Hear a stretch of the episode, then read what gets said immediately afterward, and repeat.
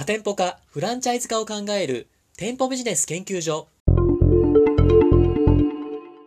この番組は株式会社上信パートナーズの提供でお送りいたします。店舗ビジネス専門コンサルタントの高木優が最速最短で年商30億、店舗数30兆を実現する実証されたノウハウをコンセプトにのれん分け制度構築、FC 本部立ち上げ、立て直し、人事評価制度の整備など、飲食店、整体院、美容院などの様々な店舗ビジネスの多店舗展開を加速させるために重要なことを対談形式で分かりやすくお話しする番組です。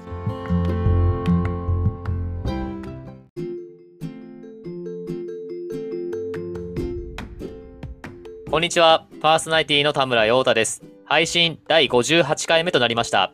本番組のメインパーソナリティをご紹介します。店舗ビジネス専門コンサルタントの高木優さんです。よろしくお願いします。よろしくお願いします。高木さん、はい、今日も頑張っていきましょう。はい、お願いします。はい、本日のテーマはこちらとなっております。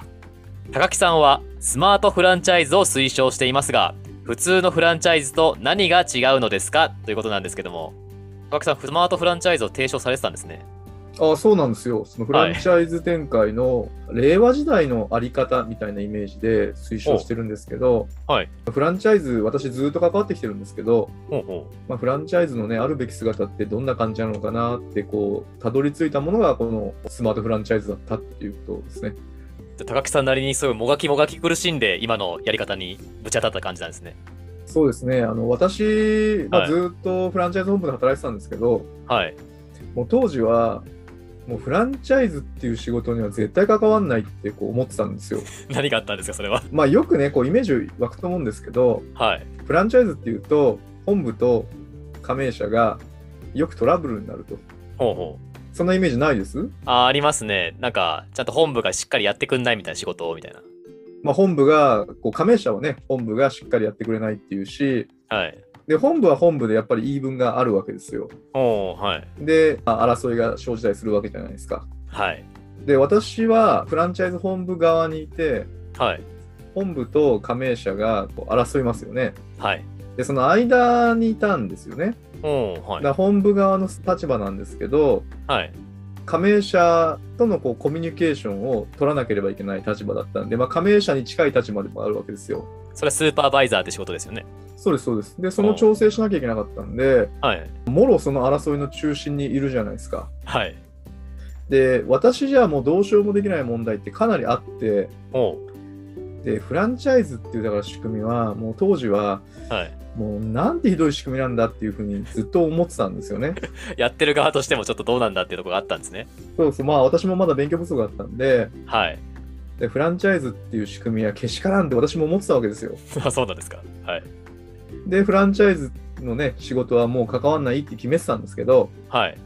でも独立してこう店舗展開のサポートをしていく中で、やっぱり今の時代、フランチャイズシステムっていうのは不可欠なんですよね。おうと言いますと。っていうのは、はい。環環境変化のスピードがどんどん速くなってきていて、はい。直営店で展開していくと、はい。どうしても店舗投資が先行するんで、こう借り入れが膨らんでいったりして、はい。環境変化に適応しにくいんですよね。おうはい。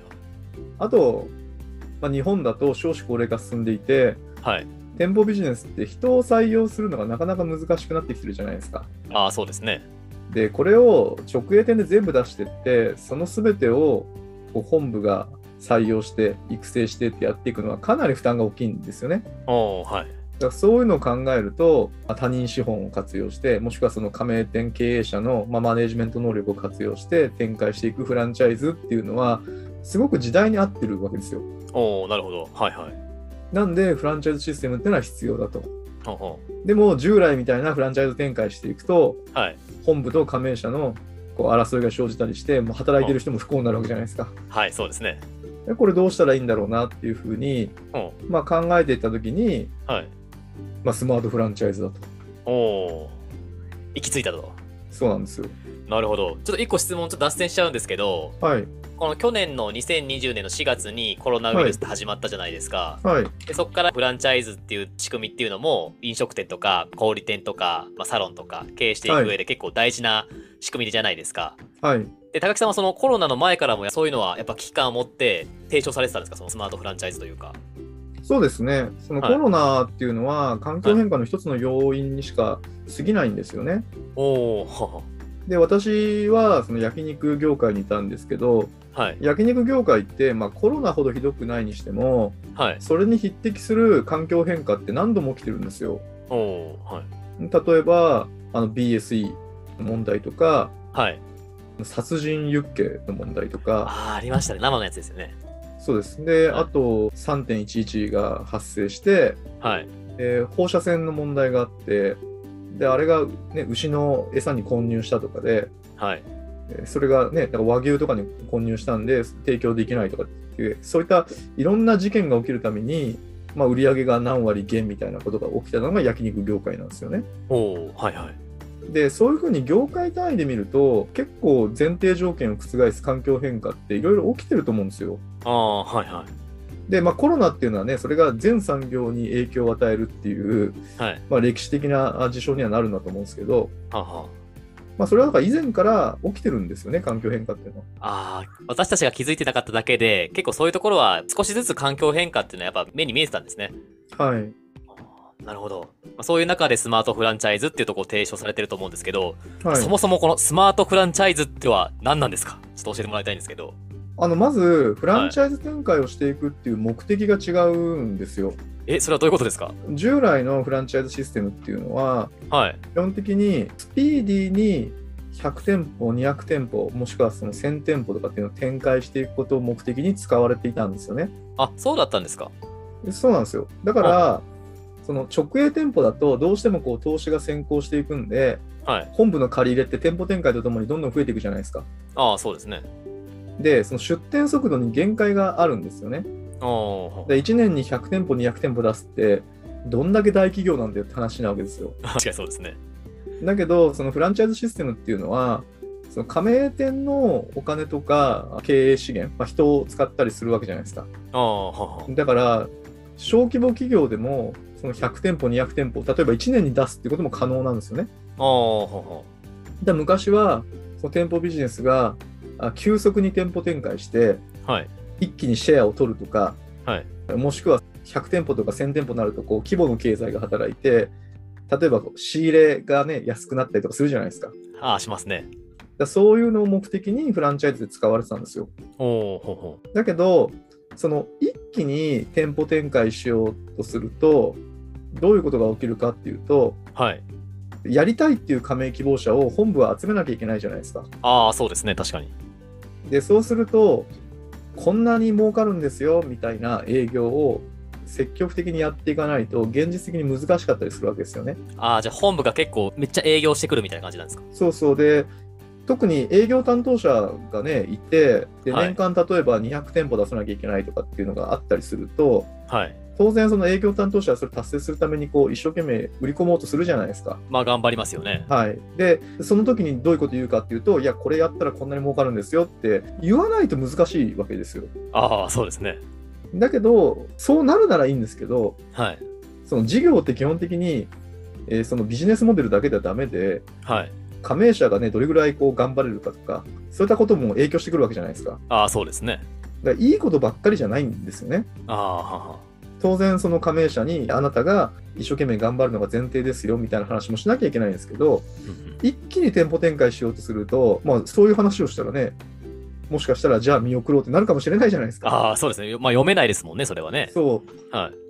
だから店舗展開優先すると、やっぱそこで結構問題が起きるわけですよ。ああ、なるほど。私たちはこのフランチャイズっていうのは、やっぱりもうトラブル避けられないんで、うはい。やりたくないなと思ってるわけですね。ああ、はいはい。で、私たちがその目的としているフランチャイズっていうのは何かっていうと、はい。その中小企業が環境変化に適応する経営力を身につけるためにフランチャイズシステムを活用しようって言ってるんですね。おおはは。だから店舗展開を100店舗とか200店舗とか、まあしてもいいんですけど、はい。しなくてもいいわけですよ。ああ、そもそも目的違いますね、全然。そうだ例えば1店舗の会社がはい。フランチャイズシステムを小規模に使って、ね、3店舗本来だったら直営店で持つところを1店舗直営2店舗フランチャイズみたいな使い方をすると、うんうん。まあ、その分本部の経営って軽くなるじゃないですかああ、そうですね。で私たちが言ってるフランチャイズっていうのはこういうことなんですよねああ、はは。で従来のその急速に店舗展開していこうっていうところじゃなくて、やっぱりこう着々と一個一個進んでいくっていうか、ちっちゃく進んでいくみたいな、そういうところもやっぱあるんですね。そうですねだからフランチャイズシステムってあくまでツールではい。昔はそれをね店舗拡大の手段として使われてたものをで私たちはその経営力を高めるために使おうっていう考え方なんでほうほう同じツールでも使い方全然違うわけですよ。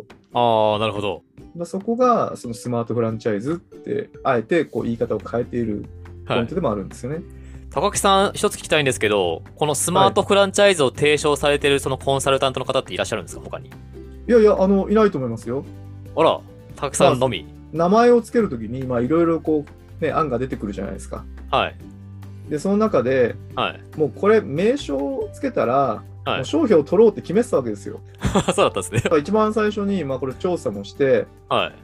えーそのスマートフランチャイズっていう言葉が、まあ一社だけね、そのフランチャイズ本部さんが、はいスマート FC っていう言葉を使われてたんですけど、まあそのフランチャイズ本部ですし、私たちとその使う言葉の使い方も全然違ったので、う。はい。で私たちはこういう小さく始めて、段階的に大きく育てていくっていう、このフランチャイズの考え方はもうスマートフランチャイズにしようということで、名前をつけて、もう商標もね、あの取っていますね。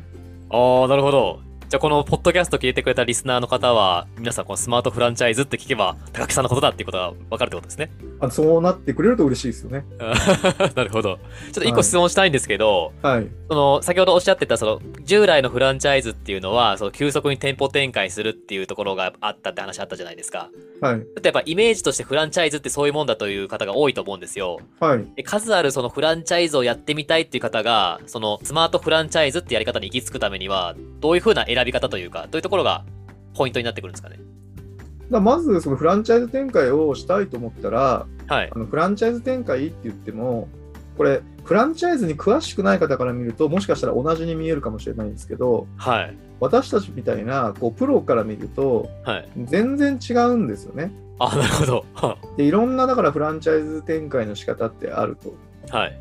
だからまずそのフランチャイズ展開しようと思ったらはい。少し、ね、インターネットでフランチャイズとか調べてみていただいてほうほう。どんなそのフランチャイズ展開のあり方があるのかっていうのをまずしっかり勉強してみていただいた方がいいと思うんですよね。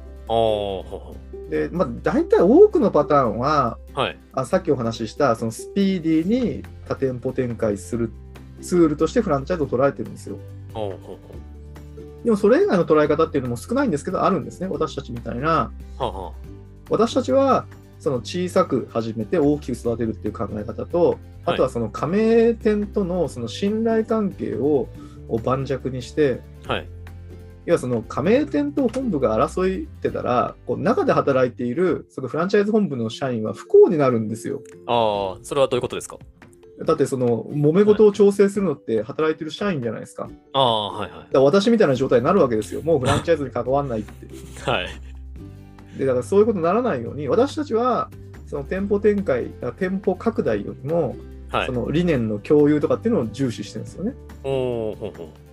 でもそういうフランチャイズ展開を推奨している方っていうのは別に私たちだけじゃないわけですよ。はい。